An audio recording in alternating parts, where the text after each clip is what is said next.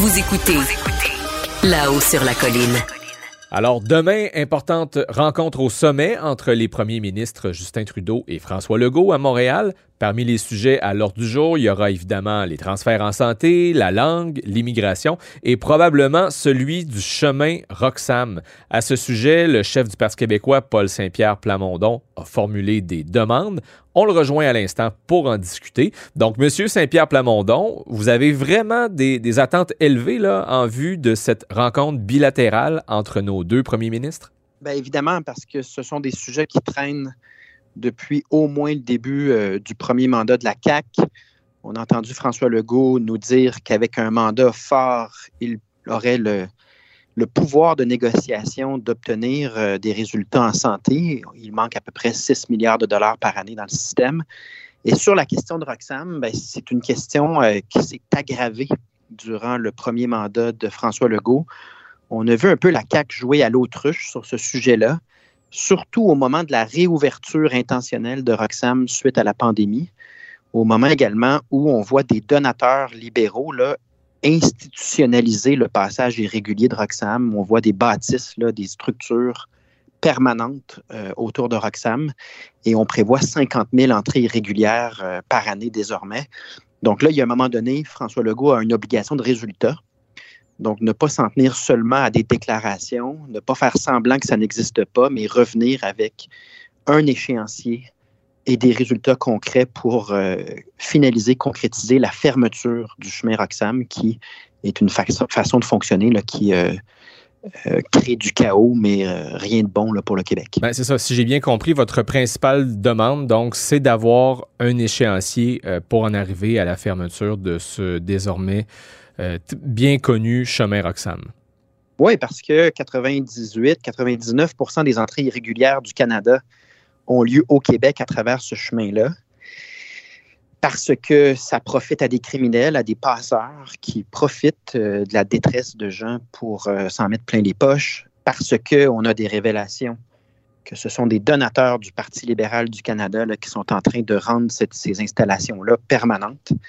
Et pour le Québec, ben, ça, ça crée un système de désorganisation, de difficulté d'intégration, notamment en ce qui a trait euh, à une pénurie de logements qui est déjà présente, à un statut ambigu où est-ce que les gens n'ont pas de permis de travail, euh, ils ne trouvent pas de logement. Donc, il faut revenir à une planification ordonnée de l'immigration, du statut de réfugié. Et ça, c'est tout simple, c'est la suspension d'une entente qui s'appelle celle des pays tiers sûrs. Donc, la solution, elle est là, tout le monde la connaît mais il y a un caractère intentionnel à ce que fait le fédéral. C'est-à-dire qu'il n'y avait pas d'obligation de rouvrir Roxham après la pandémie. Euh, il y a une volonté d'institutionnaliser, de rendre permanent ce système-là et c'est pas normal.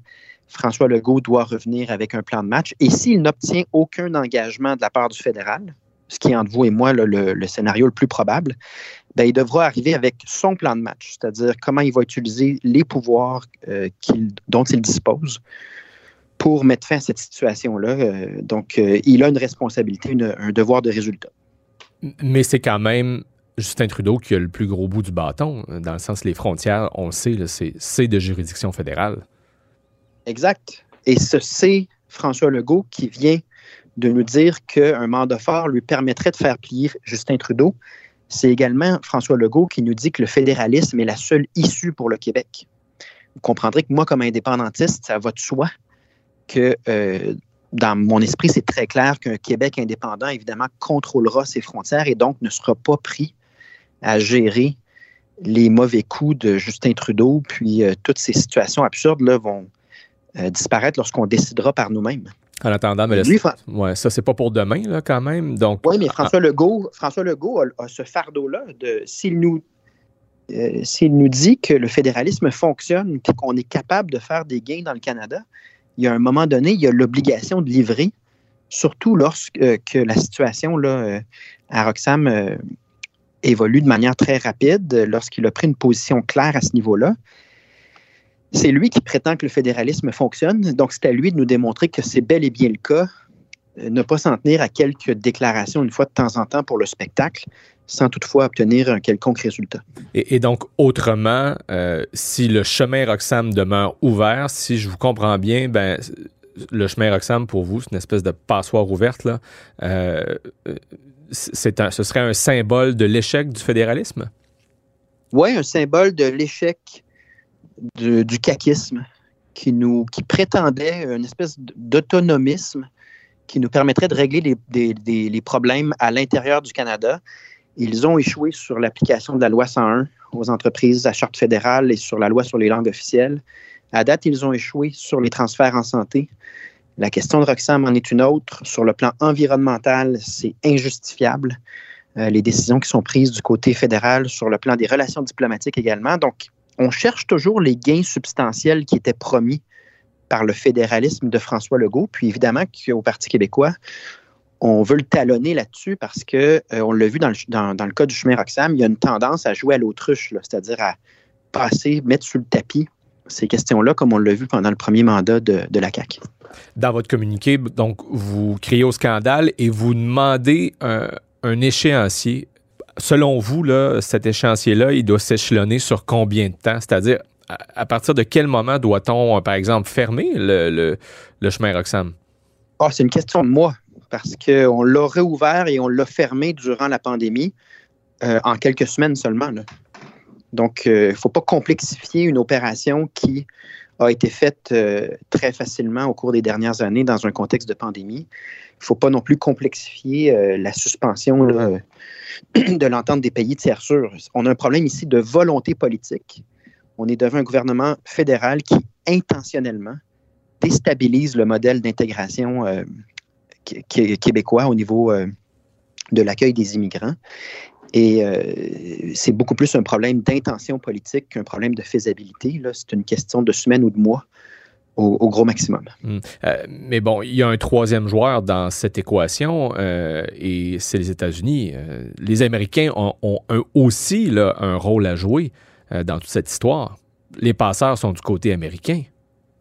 Oui, et la meilleure façon de décourager les passeurs, c'est tout simplement de mettre fin à ce modus operandi, dans quel cas les passeurs n'ont plus rien à promettre euh, pour extorquer de l'argent. Ils n'ont plus rien à offrir. Donc, euh, je comprends que les Américains font partie de cette discussion bilatérale, mais ultimement, si on prend les mesures pour que Roxham ne soit plus une voie de passage, si on force les, demandeurs d'asile de passer par les chemins euh, réguliers au poste frontalier, puis que ça n'implique pas là, de, de, traverser la frontière, bien, rapidement, on va voir les passeurs cesser leurs activités. Donc, on a aussi une espèce de devoir euh, éthique vis-à-vis ces activités criminelles. Il n'y aura pas de, façon autre que de mettre fin au euh, passage de Roxham hmm. si on veut que ces activités euh, illicites-là cessent. Je voyais dans votre communiqué, vous parlez d'un scandale libéral. Vous allez encore plus loin en disant qu'on est potentiellement devant un autre scandale des commandites? Ça ressemble étrangement ça a toutes les caractéristiques. Puis dans mon passé, j'ai été avocat dans les poursuites découlant du scandale des commandites, donc c'est un sujet que, je connais bien. Ça a toutes les caractéristiques du modus operandi libéral fédéral, c'est-à-dire récompenser des donateurs et des proches du parti dans des opérations très lucratives qui ultimement visent à affaiblir le Québec. C'était le cas pour les commandites, ça ressemble étrangement à ça. Et on voit que le gouvernement fédéral de Justin Trudeau n'offre aucune transparence quant à ceux qui euh, profitent de, de, ça, ceux qui ont reçu des contrats du fédéral. C'est extrêmement difficile d'obtenir leur juste. Donc, euh, le temps nous le dira, hmm. mais ça ressemble étrangement à un modus operandi qu'on a déjà vu sous les libéraux fédéraux par le passé. Et bon, pour revenir sinon à la rencontre entre Justin Trudeau et François Legault, ben, on verra comme disait l'autre, demain, les résultats, ce qui ressortira de, cette rencontre. Euh, je comprends que vous ne vous attendez pas nécessairement à des résultats très concrets. Là. Ben, tant mieux s'il y en a, mais mhm. s'il n'y en a pas, comptez sur moi pour m'assurer que François Legault ne fasse pas comme dans le premier mandat, jouer à l'autruche, mettre ça sur le tapis, faire semblant que ça n'a pas lieu. Il y a un moment donné, on est rendu au deuxième mandat et il a une obligation de résultat. Si les résultats ne viennent pas, euh, il va se faire talonner par un Parti québécois qui euh, euh, prédit depuis maintenant des années que ce fédéralisme autonomiste-là ne mènera nulle part. Donc, euh, on s'attend à des résultats, puis on va le talonner là-dessus. Mm. Euh, on, est à peu près presque une semaine, jour pour jour, depuis l'abolition du serment au roi obligatoire ici à l'Assemblée nationale. Monsieur Saint-Pierre Plamondon, est-ce que vous vous êtes remis de vos émotions? en fait, non, parce que j'attends le 31 janvier. je dois avouer que. Parce que vous n'avez pas pu faire votre entrée au Salon Bleu. Non, j'ai pas pu, puis j'ai euh, hâte. Donc, euh, je vais me reposer, refaire le plein d'énergie pendant les vacances. Mais dans ma tête, la date euh, est très fixée dans, ma tête. C'est le 31 janvier où nous pourrons faire notre entrée au Salon Bleu. Puis on va se remarquer, on va s'assurer que notre que notre travail soit remarqué puis qu'on fasse la différence une fois qu'on nous donnera euh, l'occasion de se faire valoir euh, au Salon Bleu. Alors, pendant les fêtes, pour vous changer les idées, vous allez peut-être écouter la série euh, Meghan et Harry sur Netflix? non, en fait, toute référence au roi est prohibée. Même dans les parties de famille, je vais interdire formellement de me parler de cette chose-là c'est la seule façon de me donner un peu euh, des vacances. Donc, euh, non, il n'y a aucune chance que je fasse ça. Mais, blague à part, donc, vous avez entendu parler évidemment de la série, mais vous ne l'avez pas écouté, vous n'avez pas l'intention de le faire. Ah non, il n'y a aucune chance que je fasse ça. Parce que c'est quand même un exemple fascinant de ce à quoi pourrait ressembler l'avenir de la communication politique. Je veux dire, deux membres de la famille royale qui produisent eux-mêmes euh, une série pseudo-documentaire dans laquelle ils se mettent en valeur, c'est c'est particulier. En tout cas, moi, je vous conseille de, la regarder, disons, pour la science. Ben, si, il faut vraiment que j'ai eu un deux semaines de vacances là, vraiment reposantes. Si j'atteins ce niveau-là, peut-être que je vais avoir le courage de le faire. Je vous en donne des nouvelles au retour. Bon, alors Paul Saint-Pierre Plamondon, chef du Parti québécois, on va vous souhaiter que votre pause des fêtes soit très, très reposante. et revenez-nous en forme donc euh, euh, en janvier et, ce sera pour vous le baptême, euh, votre baptême du feu là, au, Salon Bleu. Exact. 31 janvier, c'est un rendez-vous.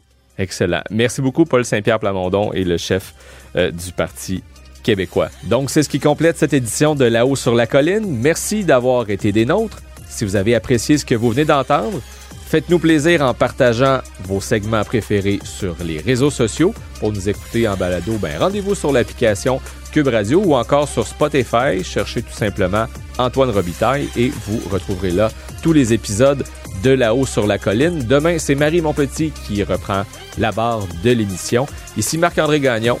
À bientôt.